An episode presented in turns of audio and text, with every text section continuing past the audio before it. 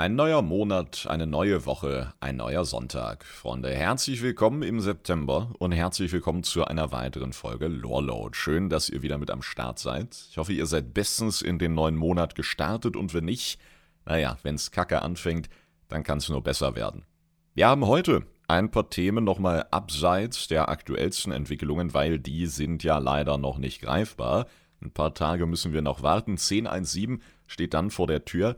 Auch da gab es nochmal ein paar nette Überraschungen. Also zum einen, was wir uns schon gedacht haben, wurden einige der vielen Story-Quests ein bisschen ausgelagert, sodass nicht alles am Mittwoch kommt. Sprich die Drenai-Quest-Reihe mit dem Fortbestehen der brennenden Legion oder auch nicht. Und dem Wissen zu dem, was die Drenai aktuell so tun.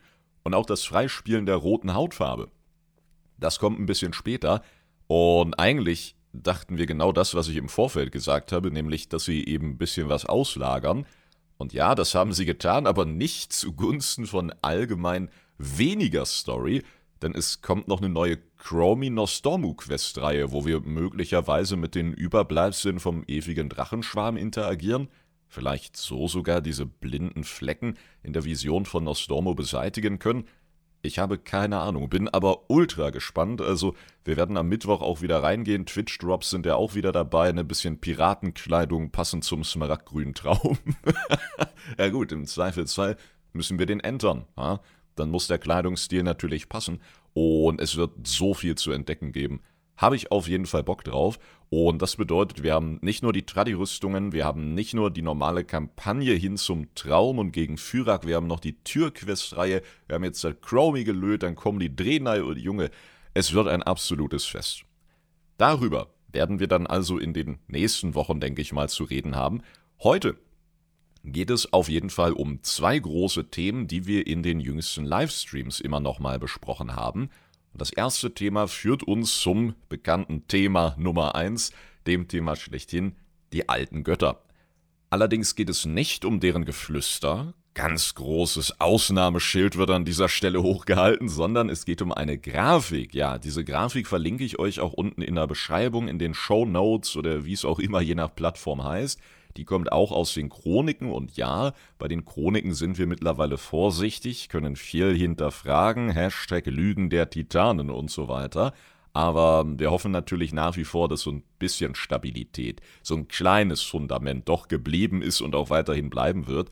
Und darum ist diese Darstellung von den alten Göttern etwas, worüber wir schon sehr, sehr lange gesprochen haben. Groß und breit haben wir uns immer wieder in den verschiedensten Talk-Formaten und Analysen auf diese Grafik bezogen.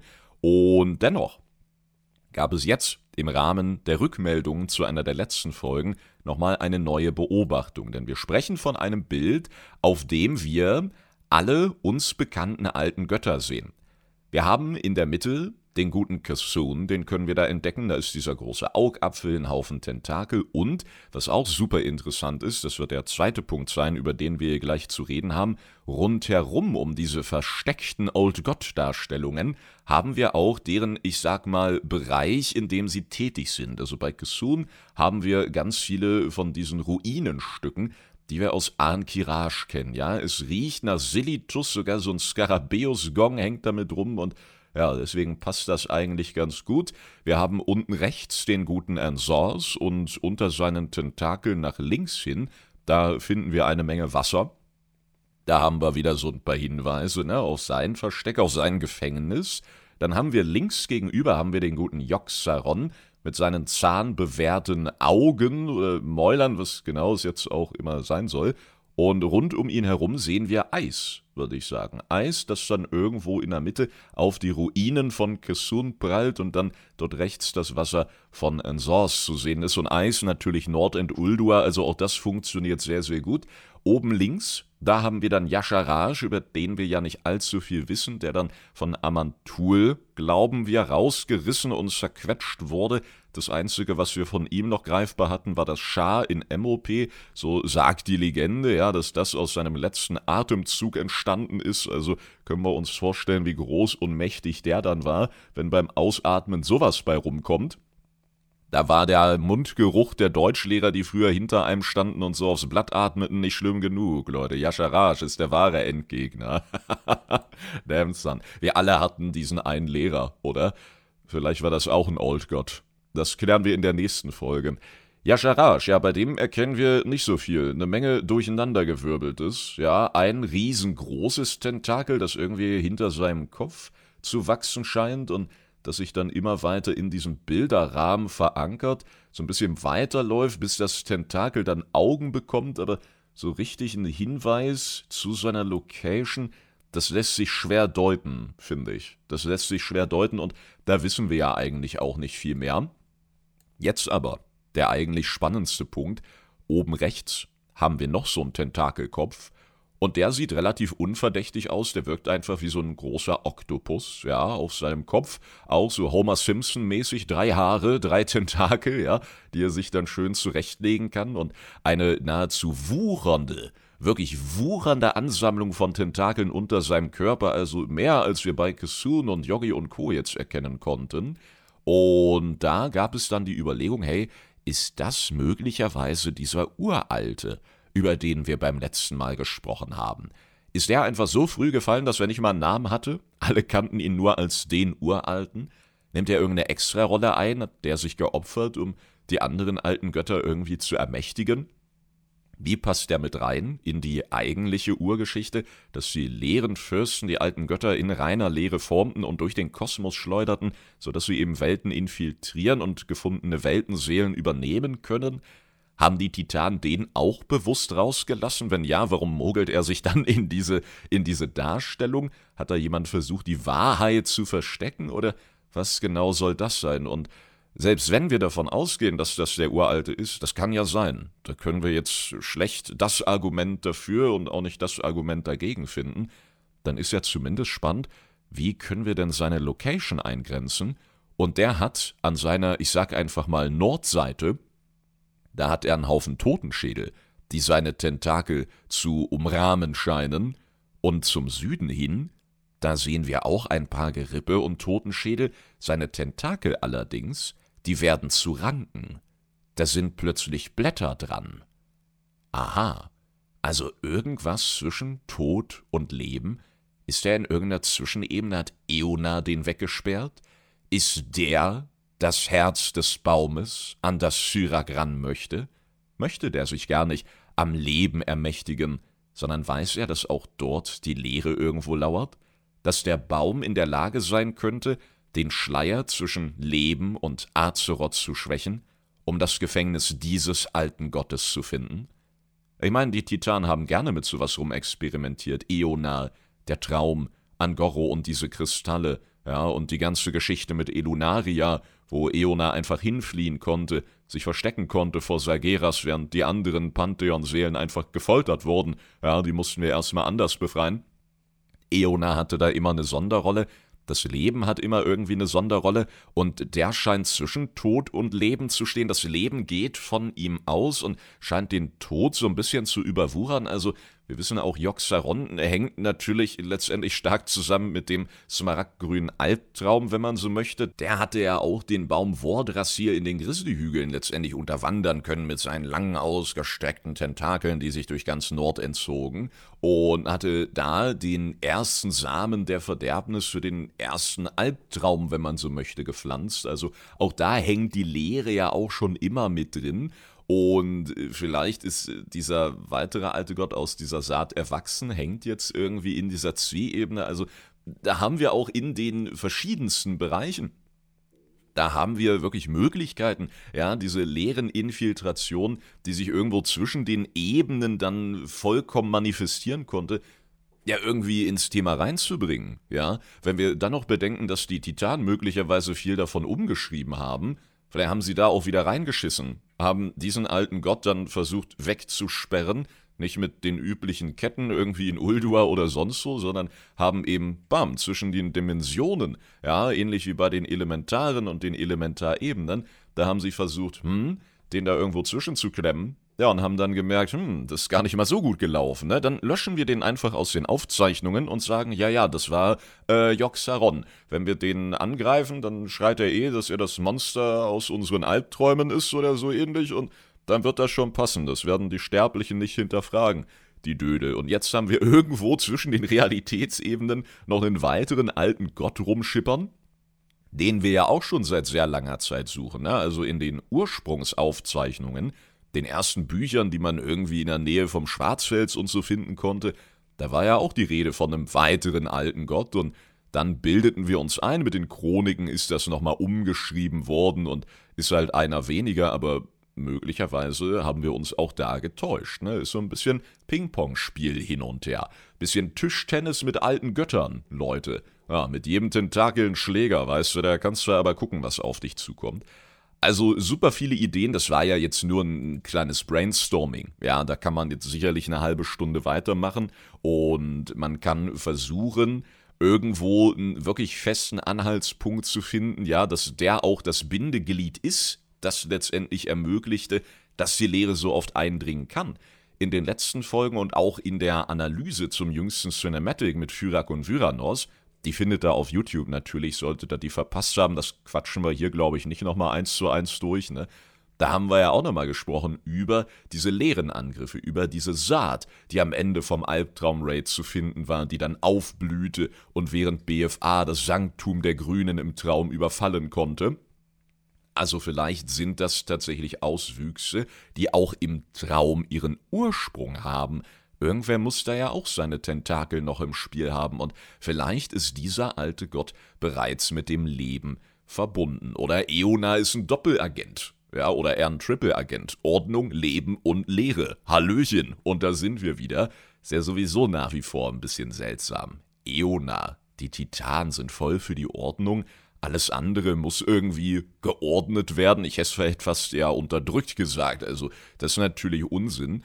Und dementsprechend, wer weiß, was mit der noch los ist. Warum wird die überhaupt geduldet? Oder hat die auch schon ihre Tentakel irgendwohin ausgestreckt, hat das Leben ebenfalls Ranken, die dich dann umgarnen und auf seine Seite ziehen, ja, ist das gar kein Recht, das den alten Göttern vorbehalten ist. Da ist natürlich eine Menge Spinnerei momentan dabei, einfach weil wir es nicht weiter eingrenzen können. Das ist wieder so eine Thematik, die aufgrund der wenigen Punkte, die wir da zusammensetzen können, und selbst diese Punkte haben ja gewisse Unsicherheiten schon dabei, ja, deswegen ist es schwierig, da überhaupt eine Grenze zu setzen, aber könnte mir sehr gut vorstellen, gerade in Anbetracht von Fyrak und seinen Aussagen, in Anbetracht dieses Uralten, der jetzt in den Zeitrissen Erwähnung fand, in Anbetracht dieser ständigen, wie viele alte Götter haben wir jetzt Diskussion, gepaart mit der Darstellung in den Chroniken, also das ist zumindest verdächtig, würde ich mal sagen. Und wenn wir uns dann die Historie von Leben, Traum, Nordend, Bäumchen, leeren Saaten und Co. ansehen, dann ist da doch irgendwas faul. Und ich habe ja während der Analyse schon händeringend versucht herauszufinden, warum Fyrak als wahnsinnige Feuerurinkarnation, ermächtigt mit der Schattenflamme, also mit der Leere, warum der das Leben haben möchte.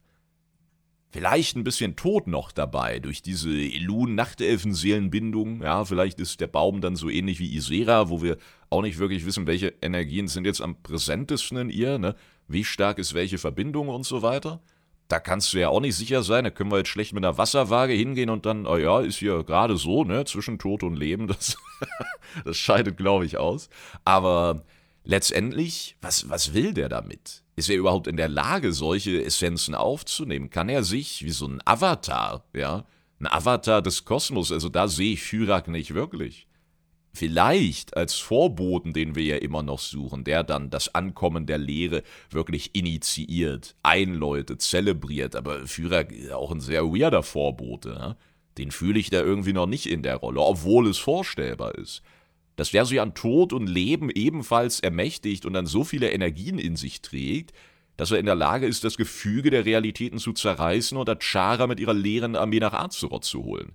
Wollen Sie sowas? Soll Fyrak durch diese kosmischen Mächte einen tödlichen Cocktail in sich selber mixen, der ihn dann zumindest kurzzeitig, bevor ihn diese Kräfte zerreißen, ermächtigt, ähnlich wie Anfang Shadowlands, ne, einen Riss in unseren Himmel zu reißen. Und wird er den dann nicht auf irgendeiner Insel nutzen, nicht bei irgendeiner Old God Tempelanlage, sondern dort, wo der Schleier zum Leben am dünnsten ist? Will er den Baum gar nicht zwangsweise zerstören, sondern benutzen, um die Ebene des Lebens zu erreichen, weil dort eben noch etwas weggesperrt ist, von dem wir bisher keine Ahnung haben. Tja, und wenn dem so wäre, Hätte uns wirklich jemand davon erzählt, wenn die grünen Drachen als titanentreue Wesenheiten davon gewusst hätten, und ich bilde mir ein, das hätten die spüren müssen, hätten die dann gesagt, ey, Sterbliche, unsere Titanen, denen wir total treu ergeben sind, die haben mir ein bisschen reingeschissen. Das ist ja wieder so ein Geheimnis, wo wir dann, wenn der alte Gott ausbricht, einen Zoom auf Meritra, Isera und Alexstrasza bekommen die total fassungslos sind und sowas sagen wie Champions, das hätte nie passieren dürfen, wir wollten euch nur schützen und konnten dieses Wissen nicht weitergeben. Ja, komm, bitte, Ordnung, die muss endlich ein bisschen weg. Die Ordnung, Alex, komm schon. Ich halt's nicht mehr aus. Also, viele Fragezeichen, viele, wie ich finde, coole Fragen und mögliche Verknüpfungen und vor allem wirklich Gedanken, auf die wir bisher in diesem Rahmen nicht weiter gekommen sind. Also das sind wirklich Connections, gerade mit diesen Darstellungen, wo man auch viel von diesen Gedanken, die wir gerade zusammengetragen haben, in Frage stellen muss, aber das sind wir ja nur gewohnt. Oder allein deswegen würde ich nicht von Anfang an sagen, den Weg gehen wir nicht weiter. Dann ist jede Lore-Load-Folge nämlich nur noch fünf Minuten lang. Und darum müssen wir uns auch mit dem Unfassbaren, dem vielleicht gerade noch Ungreifbaren beschäftigen. Und so schnell können wir gar nicht gucken, ist doch wieder mehr Leere im Spiel, als wir vielleicht erwartet haben. Ne? Gerade ist ja diese ganze Südsee- und Piratenthematik die, die die große Runde macht. Und auch da, ich meine, Seefahrt, Insel entdecken, alte Tempelanlagen und Geheimnisse und, und, und. Also lese ich immer wieder, dass einige Angst haben, dass es dann vier Patches lang nur um Piraten geht weiß ich nicht, wo diese Intention herkommt, aber da haben wir auf jeden Fall super viel Potenzial, auch auf dem Meer, unter dem Meer, ja, und bei dem, was es so auf diversen Inseln zu entdecken gilt. Und wenn wir diesen alten Gott dann nicht im Rahmen von Dragonflight umhauen und der flieht, naja, dann werden wir ihn suchen müssen, ne?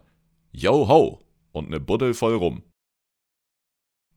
Die älteste Idee von vor Jahren sind die Chroniken ja mittlerweile alt. Ne? Von vor Jahren war übrigens, dass das einfach Xalatas ist. Und das könnte natürlich auch sein. Wobei ich da durchaus Schwierigkeiten hätte, jetzt diese Lebens- und Todbezüge irgendwie herzustellen. Steht Xalatas auch zwischen diesen Welten? Ist sie irgendwie Schöpfer und gleichermaßen Richter? Da hatte keiner mehr Bock drauf, deswegen haben sie sie weggesperrt. Also das sind wieder dieselben Gedankenwelten letztendlich, ja. Das ist immer Fluch und Segen, wenn wir so wenige Hinweise haben. Man denkt in eine Richtung weiter, weiter, weiter und das Einzige, was einen bremst, ist dann irgendwann zu sagen, halt, stopp. So, jetzt müssen wir mal gucken, ob das überhaupt auf diesem wackeligen Fundament der Theorien und Fragezeichen noch stehen kann. Weil ab und zu brauchst du dann ja mal doch irgendeinen Stützbalken, ja, damit dann nicht alles komplett einkracht. Und die haben wir hier nicht. Deswegen muss jeder selber wissen, wie hoch sein gebautes Türmchen dann werden soll, weil Blizzard muss nur den untersten Stein dann wegziehen und das können sie jederzeit tun oder den andersrum drehen oder so und schon fallen diese Theorietürme in sich zusammen. Aber wir haben die Möglichkeiten, wir haben die Connections, es ist erlaubt, ja, ganz offiziell, das sagen die Chroniken selber hier mit dieser Darstellung, in diesen Richtungen ein bisschen weiter zu spinnen. Und ich würde mich freuen, wenn irgendwas davon auch nur im Keim mit dem Leben dann zusammenhängt, weil die Lehre sie brodelt und wir warten jetzt sehr, sehr lange schon auf ein bisschen mehr Hervorbrechen, auf so ein bisschen Überkochen, ja. Und vielleicht ist es mit 10.1.7 und 10.2 dann tatsächlich schon so weit. Ein weiterer sehr interessanter Punkt, der weniger mit der Lehre zu tun hat, hoffe ich, der kam auch in den letzten Streams mal wieder auf, und zwar über eine Frage, die tatsächlich gerade seit Legion immer mal wieder in unregelmäßigen Abständen gestellt wird und wo ich mir jedes Mal aufs Neue unsicher bin, wie wir diese Frage beim letzten Mal geklärt haben. Denn wir haben ein bisschen rumgesponnen und gesabbelt über Charaktere, die gefallen sind und die wir in Shadowlands gar nicht hatten und so weiter und so fort. Und dann meinte auf einmal jemand, naja, Mediv lebt ja auch noch. Und das ist letztendlich diese Frage, die sich dann ergibt, lebt Mediv noch?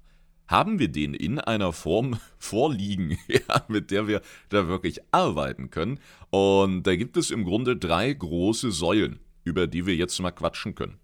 Die erste Säule ist Nein. Nein, wir wissen, Teufelsenergie, Fel ist eine der heftigsten Energien, die wir so haben. Sageras hat das benutzt, um das ganze Pantheon einfach wegzuknallen, die körperlichen Hüllen binnen Sekunden zerbrochen und zersetzt, die Seelen gerade so mit einem Schutzzauber aus der Affäre ziehen können, sonst hätte Sageras einfach solo das ganze restliche Titan-Pantheon gewone-shottet mit einer Welle Teufelsenergie. Selbiges Guldan und Varian, diese schreckliche Szene, als er ihm an einer verheerten Küste im Legion-Intro diese Sphäre reindrückte voller Teufelsenergie und ihn von innen heraus zerplatzen ließ, ob da viel von der Seele übrig ist, hm, vielleicht an Anduin oder Charlemagne gebunden, aber ansonsten Varian, my man, es sieht düster aus. Also Teufelsenergie ist mit das Destruktivste, sowohl für Körper als auch für Geist, was wir im Kosmos haben. Und Mediv war vom Obersten, wenn man so will, erfüllt, ja. Und das hat sicherlich nicht nur Narben auf seiner Seele hinterlassen, sondern möglicherweise alles, was wir als Mediv kannten, derart zersetzt und in Mitleidenschaft gezogen, dass sicherlich noch das ein oder andere Echo der Macht von ihm verbleibt, nicht umsonst ist Karasan schon immer sehr weird gewesen und wir können mit ihm da Schach spielen, weil solch mächtige Kreaturen, solch mächtige Wesenheiten auf Azeroth eben immer mal ein Echo, ein Schnipsel ihrer Existenz, ein Rest ihrer Macht eben zurückgelassen.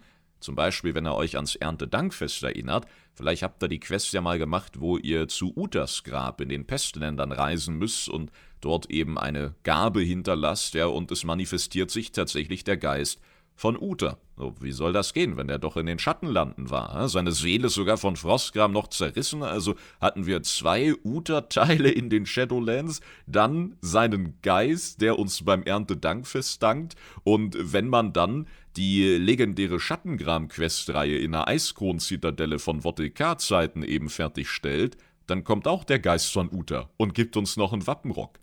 Wie passt das jetzt zusammen? Und ja, kann man sagen, hey, das sind halt wieder so Gameplay-Entscheidungen, ja, die sie da eben auch schon irgendwie zugunsten der Story mit reinbringen wollten, aber beim Schreiben dieser Quest so möglich nicht an Shadowlands dachten. Und das ist vermutlich auch irgendwie richtig, aber wenn Mediv so ein Echo hinterlassen kann, dann wird das auch eine Agwin können, dann wird das auch ein Uta können. Vielleicht sehen wir noch irgendwo einen Tyrion rumstehen, der dann als Geist unter der Kapelle des hoffnungsvollen Lichts patrouilliert oder so. Und das ist etwas, will ich sagen, was wir aus dem Fantasy-Bereich von WoW kennen. Ja, und deswegen müssen wir immer vorsichtig sein, was wir genau für Maßstäbe ansetzen, was wir erwarten und in welcher Form und vielleicht auch Farbe, ja, diese Charaktere oder Kreaturen dann mit uns interagieren. Egal ob im Grabmal des Sageras oder Karasan, wo dann sowieso noch seltsame Energien vorherrschen, ne? und das verdreht ja alles bis zur Unendlichkeit und noch viel weiter. Natürlich ganz davon abgesehen, dass es die Fantasy-Welt von Blizzard ist, ja, und wenn Chris Metzen, der jetzt wieder zurückkam, sagt, Leute, wir schreiben das jetzt nochmal so und so und bringen Archimond noch ein achtes Mal wieder, ja, dann werden sie das schon irgendwie gedreht bekommen und sicherlich wird das einigen nicht gefallen, aber dennoch in den Flow der Welt irgendwie passen. Und all das macht es natürlich total einfach, jetzt zu den anderen Säulen zu kommen und ähnlich wie bei der Old God-Geschichte so ein bisschen vorausschauend zu argumentieren. Säule 2, vielleicht erinnert ihr euch damals Riesenaufschrei, ja, gefühlt jede Woche bei einer anderen Newsseite als Header, weil es nichts anderes in Shadowlands zu berichten gab zu dieser Zeit. Ein Rabe in Oribos. Oh, da ist in Oribos, in unserer Hauptstadt in den Schattenlanden, könnt ihr, denke ich, heute noch beobachten, so ein spektraler Rabe lang geflogen. Nicht mal unbedingt spektral, sondern so, so blau leuchtend, wie wir es aus dem Ardenwald kennen, der Naturtodeszone, wo wir dann, wenn wir mit denen einen Pakt eingingen, ja auch eine sogenannte Seelengestalt bekamen und uns dann eben in einen ausgewählten Tiergeist verwandelten, um nach vorne zu blinken oder um eben allgemein schneller zu sein und, und, und. Und diese Tiergeistergestalten, die hatten dann eben so ein blaues Leuchten. Und da flog ein Rabe in Oribos umher. Und ich meine, dass nicht eindeutig geklärt wurde, wer das nun war. Natürlich fiel die Verdachtslage zunächst auf ein Mediv, der gestorben ist und jetzt als Rabe in Oribos verweilt, trotzdem überall seine Augen hat, auch im Tod noch sehr mächtig ist, eine Menge Anima in sich trägt und und und, ja. Oder es ist eben ein Katgar. Und das ist, glaube ich, auch die Geschichte, die letztendlich von den meisten so abgesegnet wurde. Ich meine, eine offizielle Meldung gab es nicht, aber im Epilog von Shadowlands hatten wir ja überall Charaktere stehen, haben wir, glaube ich, auch in meiner Shadowlands Kampagnen-Playlist alles nochmal zusammengespielt und durchgequatscht und, und, und. Auch auf YouTube zu finden. Und da konnte man draußen Jaina finden. Und Jaina hatte dann so eine typische Bleib dein Weilchen und hör zu Option. Ja, und dann kam auf einmal aus Oribos ein Rabe geflogen und es war Katka. Hat sich verwandelt, hat gesagt, Jaina, jetzt wo ihr Ruhe ist, ne? Ich werde auch nicht mehr jünger. Ich glaube, meine Abenteuer sind bald zu Ende. Wir alle am Heulen, Junge, Rest des Gesprächs gar nicht mitbekommen. Daddy Katka, mach nicht sowas. Und er meinte dann, er will sich ja umsehen. Diese Welt der Wunder, von der er bisher nur gelesen hat. Ne? Er lurkt ja die ganze Zeit in Karasan rum und versucht auf die Energien klarzukommen oder hoffentlich nicht sich selber zu ermächtigen, sondern eher Lösungen für Probleme von Welt zu finden, ja, Bücher zu lesen, mir dies Wissen irgendwie sich anzueignen und das macht er wirklich. Wir erinnern uns an diese Sequenz. Glaube, die kam sogar mit einem Pre-Patch, oder? Vor Dragonflight, wo Caligos Katka aufsuchte und mit ihm dann eben redete. Und da war er in Karasan und Katka stand zwischen Bücherregalen, ja. Also, das ist schon overall unverdächtig gelaufen bisher. Und darum glaube ich, dass Katka keinen Dreck am Stecken hat. Aber vor allem glaube ich das, weil ich es einfach nicht glauben möchte. Ja, das ist auch mal ein schönes Argument, oder? Und da sind wir wieder. Und ja, Katka erzählte dann eben mit Jaina ein bisschen und auf seine alten Tage. Er macht jetzt ein bisschen Urlaub in Shadowlands, ne, jetzt wo der Jailer und der Schlund nicht mehr durchdrehen und man nicht an jeder zweiten Ecke von einem Schreckenslord weggemessert wird. Und dann ist er auch schon wieder weggeflogen und dann dachten alle, okay, das war Katka oder das war irgendein Abbild von ihm, um uns natürlich im Auge zu behalten. Ja, weil die Champions von Azeroth, die kannst du ja nicht alleine lassen und deswegen hatte er da vielleicht auch in den Büchern von Mediv irgendeine Möglichkeit gefunden, doch diese, diese Regeln der Schleier und des Kosmos und der Shadowlands zu umgehen und irgendwie so ein Abbild von sich da eben zu projizieren. Oder er hat sich einfach, als wir die Portale offen hatten, mit so einem Flachkörper durchgesneakt und hat sich dann verwandelt da oben hingesetzt. Aber ja, da haben wir nicht so viele Details zu. Nur könnte das mit dem Flachkörper tatsächlich möglich sein, weil als wir diese Portale offen hatten, kamen ja viele, ich sag mal, Touristen in die Shadowlands. Ja, egal ob weitere Fraktionsanführer oder Nebencharaktere, die wir durch ganz WoW mittlerweile kennengelernt haben. Ja, ich erinnere an die Krasarang-Wildnis. Da gibt es zum einen eine schöne Kurzgeschichte, die wir eigentlich mal lesen müssen als Hörbuch. Die findet ihr kostenlos zugänglich auf der offiziellen WoW-Seite. Und zum anderen könnt ihr, glaube ich, einen Großteil davon auch in der Krasarang-Wildnis von MOP erquesten, mit diesem Sonnenläufer der Tauren, der dann, meine ich, sowohl seine Frau als auch seine Kinder verloren hat. War es so? Es ist lange her, MOP. Deswegen, ne, müssen wir mal wieder reinlesen. Also super traurige Geschichte auf jeden Fall. Und den findet man da auch an der Seite stehen, in den Schattenlanden. Und warum ist er wohl da? Den wird er finden wollen. Solche Sachen, ja, sind tatsächlich auch mit in Oribos dann aufgetaucht, als wir immer weiter Zugang zu den Schattenlanden bekamen und es dann auch mit der Zeit immer sicherer wurde, ja. Also Katka durchaus eine Option gewesen, der am Ende sogar auftauchte, oder Option Nummer 3 Odin. Odin, der ja damals sein Auge opferte, um einen Blick in die Schattenlande zu bekommen, der also irgendwie schon mal so eine Todesverbindung hatte. Odin hängt mit Raben zusammen. Odin jetzt in Dragonflight nach wie vor ein ganz heißer Kandidat für mich. Vielleicht habt ihr das in den vorherigen 20 Folgen irgendwie mal rausgehört. ja, und seinen Drachenhass und seine Abneigung gegen Sterbliche in der Regel und auch diese natürlich Odin-Geschichte, die ja auch schon immer mit Raben verbunden war, die lässt natürlich durchaus diese Möglichkeit zu, ja, dass auch ein Odin durch diese ursprüngliche Todesbindung, durch sein Auge, das immer noch irgendwo rumfliegt oder flog, bis wir es dann im Sanktum endgültig kaputt gehauen haben, ja, dass er diese Verbindung nutzte, um uns auch dort im Auge zu behalten, ja, in dem einen, das er jetzt eben noch hat, also das wäre auch durchaus denkbar, meiner Meinung nach. Und dennoch ist er, glaube ich, eine Option, hm, die dennoch ausscheidet. Also wir hatten jetzt in den letzten Monaten, um nicht zu sagen Jahren, so viele Möglichkeiten für Odin aufzutauchen, auf die Kacke zu hauen, mal eine Karte zu schicken, aber nichts ist passiert. Gar nichts. Vielleicht wartet der, bis wir Tür vollends wiederhergestellt haben. Bin mir sehr sicher, dass der schon schaut, was wir da machen.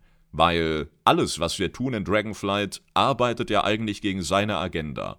Und damit meine ich nicht mal dieses Aufdecken der Titanlügen, sondern er war ja schon immer gegen diese Ermächtigung der Drachen. Und alles, was wir gerade tun, sogar jede zweite Weltquiz, ne, ermächtigt die Drachen. Und sei es nur politische Macht, über die wir da reden.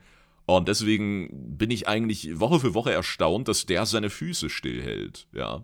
Weil er war schon immer ein ziemlicher Arsch, Er war aber ein Arsch, der sich durchsetzen konnte. Er war ein Arsch, der durchaus machen konnte. Auch wenn meistens Scheiße dabei rauskam, er hat wenigstens den Arsch hochbekommen, ja. Und dass er sich jetzt zurückhält, das ist, ja, genauso seltsam letztendlich, wie dass wir nichts von den Elementarfürsten oder dem irdenen Ring hören. Ja. Letztens auch gesprochen, gerade mit Bezug zu Classic Hardcore, was ist eigentlich mit Magatha Grimm Totem? Da war ich mir auch gar nicht mehr sicher, bis dann unsere Schamanen sagten, ja, die steht immer noch in einer, in einer Klassenhalle rum. Da steht Magatha Grimm Totem, ja. Die hat sicherlich auch keinen Dreck am Stecken. Nö, mit den, mit den Elementen sowieso nicht. Magatha Grimm-Totem, die Matriarchin des Grimm-Totem-Clans der Tauren, die für den Tod von Kern Bluthuf maßgeblich mitverantwortlich war. Und äh, wie hieß nochmal der, der Tauren, der Boss im Gewölbe-Raid, der Rasages freigesetzt hat? Ah ja, Kurok Grimm-Totem, ja. Nee, nee, da ist, glaube ich, keine Verbindung. Also, das sind alles so Charaktere, wo ich nicht weiß, ey, was, was ist mit denen? Halten sie die bewusst zurück? Oder wenn ich auch an diese Interviews denke mit Ian, wo er in den letzten Zeiten, was ja super ist, ne, gesagt hat, sie liegen mega in der Zeit und, und sie schaffen sogar noch zusätzliche Dinge reinzubringen ins Spiel und Sachen aufzupolieren und und und. Es klang ja super, ne? Aber anscheinend ist nicht genügend Zeit da, diese wichtigen Charaktere mal irgendwie mit einzubringen. Tja, vielleicht weil sie gute Gründe dafür haben, das müssen wir einfach hoffen. Und letztendlich kommen wir jetzt wieder zum Mediv-Thema, um den ging es ja eigentlich ursprünglich. Wenn das Mediv war, dann weitere Fragen, ist das seine gesamte Seele? Ist das so ein Rest? Ja, und was macht er da überhaupt? Er hat sich nicht gezeigt, beobachtet er uns? Fühlt er sich immer noch in so einer Wächterrolle oder was genau passiert da? Was wollten sie uns mit diesem Raben sagen, wenn es wirklich Mediv gewesen sein sollte? Und wenn wir davon ausgehen, dass es nicht nur ein Easter Egg war oder eben Katka oder Odin, also viele oder oder oder wieder hier, ja, hätte, wenn, könnte, aber. Und ich muss sagen, ich habe absolut keine Ahnung. Weil ich bilde mir ja ein, dass sie Medan, den Sohn von Mediv und Garona, rausgeschrieben haben, weil den A kein Schwein kannte und B er zu overpowered war, weil er ähnlich wie ein voll ermächtigter Mediv im Saft seiner Kraft immer hätte kommen können, um uns irgendwie den Arsch zu retten. So richtig Son Goku-mäßig, bam, hingeblinkt, ja, Genki Dama, tschüss, Leute. So, war ein epischer Endbosskampf wieder, 10 von 10. Und deswegen haben sie ihn rausgeschrieben und vielleicht sogar um Anduin diese Rolle zu geben, ne? weil Medan ja dabei war, mehrere Kosmosmächte in sich zu ein und und und und. Darum bin ich ja der Meinung und der Hoffnung, ne, dass sie den Typ Medan rausgeschrieben haben, aber nicht die Rolle. So, und dass das vielleicht dann Anduin werden könnte. Ja, und auch da, wie, wie passt ein Mediv da jetzt rein? Also, wenn sie ihn wirklich wiederbringen, weiß ich nicht. Fühle ich überhaupt nicht aktuell, muss ich sagen. Mediv. Der hat große Rollen gespielt. Der hat da auch das ein oder andere witzige Hearthstone-Add-on und Warcraft 3 Veteranen, ne, die weinen direkt mit mir, wenn sie seinen Namen hören und denken an die gute alte Zeit, aber hm, ich bin irgendwie nach wie vor der größte Fan von Säule 1, nämlich dass nichts mehr von ihm übrig ist.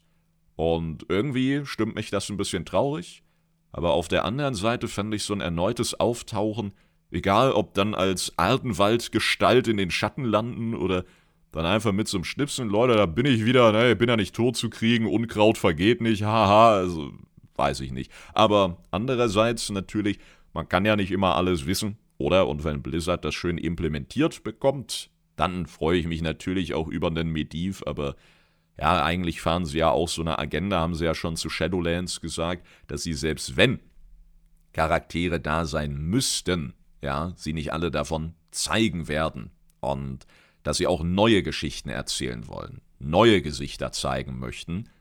Und da ist so ein Wir bringen Mediv wieder irgendwie schon ein krasser Gegensatz. Naja, mal gucken, was die Zukunft bringt, denn es gibt natürlich die Option, dass Mediv am Leben ist. Und da ist die große Frage dann, was macht er die ganze Zeit und wie kommen wir da drauf? Naja, da müssen wir wirklich ins Addon Legion springen und zwar in diese abgewandelte Karasan-Version. Karasan, legendärer Raid seit TBC, dann als Mega-Dungeon umgewandelt worden, also ein Dungeon auf, ich sag mal, Raid-Niveau und größerer Länge, wer mit dieser Begrifflichkeit nichts anfangen kann.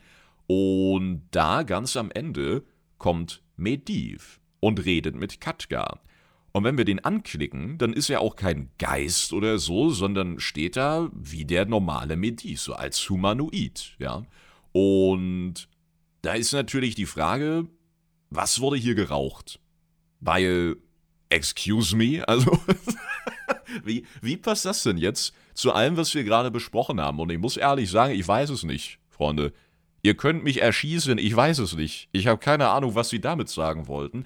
Aber möglicherweise hängt auch das mit dieser Teufels, Fell, was auch immer Geschichte zusammen, die wir ganz am Anfang hatten, dass nämlich eigentlich nichts von dem Mediv übrig geblieben sein dürfte. Und allgemein reden wir ja immer oft davon, ab welcher Stufe der Ermächtigung seitens einer kosmischen Macht landet denn eine, sagen wir, menschliche Seele nicht mehr in den Schatten landen, sondern dann, wenn sie extrem vom Licht abhängig ist, ermächtigt wurde und und und in der Domäne des Lichts, wenn sie stirbt. Aber wann landet dann ein Hexenmeister, der sie mit diesen Energien auseinandersetzt, vielleicht zum Teil in sich aufnimmt, wie so ein Mini-Sageras, ja? Ab wann landet der im Nether? Bei den ganzen Dämonen, um sich da zu regenerieren, ja? Und dann neu geboren zu werden. Damals auf Argus, ja? Wie es jetzt bei der Legion aussieht, ja? Finden wir vielleicht in ein paar Wochen genauer raus. Und auch da müssen wir sagen, wissen wir nicht. Aber vom Theoretischen im Kosmos sollte das möglich sein. Wir kennen halt nur die Grade nicht, ja. Die verschiedenen Grade. Da können wir jetzt leider wieder nicht die Wasserwaage anlegen und dann gucken, ja, dir fehlen noch zwei nanoleeren Partikel und dir da hinten noch zehn Nanolichtpartikel, dann kannst du da rein. Da musst du irgendwie einsammeln, wie bei Spongebob Quallenfischen, ne? nur dass du irgendwie Partikel jagst. Nee, sowas haben wir alles nicht. Und Deswegen macht es das aktuell sehr schwer, von unterschiedlichsten Domänen des Nachlebens auszugehen und da dann eben diese verschiedenen Ermächtigungsstufen reinzuordnen. Das können wir einfach momentan nicht. Man kann nur raten. Das ist ziemlich kacke. Da haben wir quasi ein so wackeliges Fundament, dass wir nicht wirklich drauf aufbauen können. Ja? Oder wir können es versuchen, aber das ganze Vorhaben ist eben zum Scheitern verdammt. Und deswegen kommen wir jetzt wieder zu der Mediv-Geschichte. Wenn Mediv durch Sageras und diese reine Teufelsessenz ja, so zersetzt wurde, dass, was auch immer für ein Fitzelchen von ihm übrig blieb, er an den Nether gebunden wurde, na, habt ihr euch mal die Skybox angesehen? In Karasan, in diesem Mega-Dungeon beim Endboss? Da greift die Legion ja an. Da ist ja alles chaotisch voller Näht. Da war in Kara ja schon immer, ne? Die Magien, Leylinien und was auch immer da nicht alles durchdrehte. Auch dann beim ehemaligen Endboss Prinz Malkesar, also wo wir da oben auf der Turmspitze sind, das sieht ja alles nicht gesund aus. Da sind wir wieder beim Abbild, mit dem wir Schach spielen und diesen vielen, vielen durchdrehenden Energieströmen, ja. Und jetzt kommt eben die Legion dazu, bringt das Chaos, bringt den Nether, bringt eine ganze Flotte, die da den Turm belagert, ja. Und wir bekämpfen so ein riesiges Dämonen-Laserauge und also das ist ja völliger Fiebertraum wieder. Und möglicherweise trafen dann diese ohnehin schon durchdrehenden Energien von Karasan auf das Chaotische der Legion und haben damit das, was von Mediv in welcher Ebene auch immer noch übrig war, ja, letztendlich wieder manifestieren lassen. Und das ist auf jeden Fall eine Vorstellung, mit der ich durchaus leben kann. Und dennoch ist es sehr weird, wie Mediv sich dann einfach verabschiedet von Katka. Ne? Sie sabbeln so ein bisschen, hey, alter Freund und toll, hier ist alles wieder fein. Und dann hat Mediv aber anderes zu tun und so, ja. Das war letztendlich nichts Halbes und nichts Ganzes. Ja, das hilft uns nicht wirklich weiter, diese Situation. Aber sein Auftauchen, dieses Manifestieren, das wirft auf jeden Fall große Fragen auf, wo wir auch nicht genau wissen, wo uns dann die Antwort hinbringt, aber die zu finden ist ja schon Challenge genug. Ne? Aber das war dann am Ende zumindest mein Erklärungsversuch, dass dieser Mediv dann auch als Ruhe war, ne? Als wir dann soweit alles geklärt haben, wieder in dieser noch verzerrteren Version von Karasan, dass er sich dann eben manifestieren konnte. Ich glaube, im Vorfeld uns noch das Tor da aufgemacht hat oder so. Und dann zack, nach dem Endboss, ne, Leute. Ich bin übrigens auch noch da, ich hab das schön gemacht, aber ich hab Wichtigeres zu tun. Tschüss. Mediv, der neue Anführer der brennenden Legion. Jetzt ist Sageras aus dem Weg, Junge. Jetzt kann er glänzen, sein eigentliches, uraltes Hauptziel. Ich bin mir nicht sicher, wo sie mit ihm hinwollen, aber, und das ist das Ende vom Lied, egal welche dieser Säulen letztendlich eintritt und wie Säule 1 und 3 und 5 und 100 dann zusammenhängen oder auch nicht, wenn sie Bock haben, dann können sie Mediv auf Basis dieser Legion Karasan-Geschichte relativ easy nochmal reinbringen. Ob wir das wollen, ob wir das brauchen, hm, großes Fragezeichen von mir. Aber super spannende Geschichte, gerade auch was die reine Theorie jetzt betrifft, mit eben den verschiedenen Kosmosströmen, mit dem Nachleben und und und. Also auf jeden Fall, egal wie sie aus- oder weitergeht, eine Situation, auf die wir viel von dem wissen, über das wir auch im Vorfeld, Seret Mortis und Co. betreffend gesprochen haben. Ja, und viel davon können wir eben auf diese Situation projizieren und versuchen, die zu lösen. Also war im Grunde jetzt eine Lehrbuchaufgabe, ja, und ich glaube, so kann man sich das versuchen herzuleiten. Als ob diese beiden Themen jetzt wirklich 40 Minuten gefressen haben. What? Ich krieg das manchmal gar nicht mit. Also wenn wir so hintereinander durch die Themen hoppen, klar, dann sehe ich es ja hier an meiner Aufnahmeleiste, ne? Aber das war ja heute brrr, einmal runtergerattert, Junge. Wenn du früher so einen Schreibkurs mit, mit zehn Fingern an der Schreibmaschine belegt hast, ne? schön der Protokollant, Junge. ja, besser als der Proktologe mit zehn Fingern, so. Äh, Bruder, ich distanziere mich. Liebe Leute, dann hätte ich gesagt, mit diesen beiden großen Themenblöcken machen wir heute wieder ein bisschen eher Feierabend, weil in den nächsten Tagen und Wochen werden wir, glaube ich, extrem viel zu bereden haben. Ich freue mich sehr auf den kommenden Patch, ich freue mich sehr auf den Monat mit euch. Wir haben auch außerhalb von WoW eine Menge vor. Pokémon DLC, Cyberpunk DLC, aber erstmal, Junge, Good Old Azeroth mit einem Haufen neuen Story-Stuff. Also, das ist nach wie vor unschlagbar für mich und da wird es natürlich hier im Podcast drum gehen und ansonsten auf YouTube. Wisst ihr Bescheid, die Kampagnen-Playlist, die Analysen und Lore-Playlist und vielleicht demnächst mal wieder die Hörbuch-Playlist. Ja? Vielleicht hören wir uns auch da wieder. Würde mich auf jeden Fall freuen. Bis dahin bedanke ich mich für euren wunderbaren Support, fürs Reinhören, für die schönen Interaktionen und drücke uns die Daumen für einen geilen Patch, geile Games allgemein und einen tollen Monat. Macht es gut, bleibt gesund und Tschauß!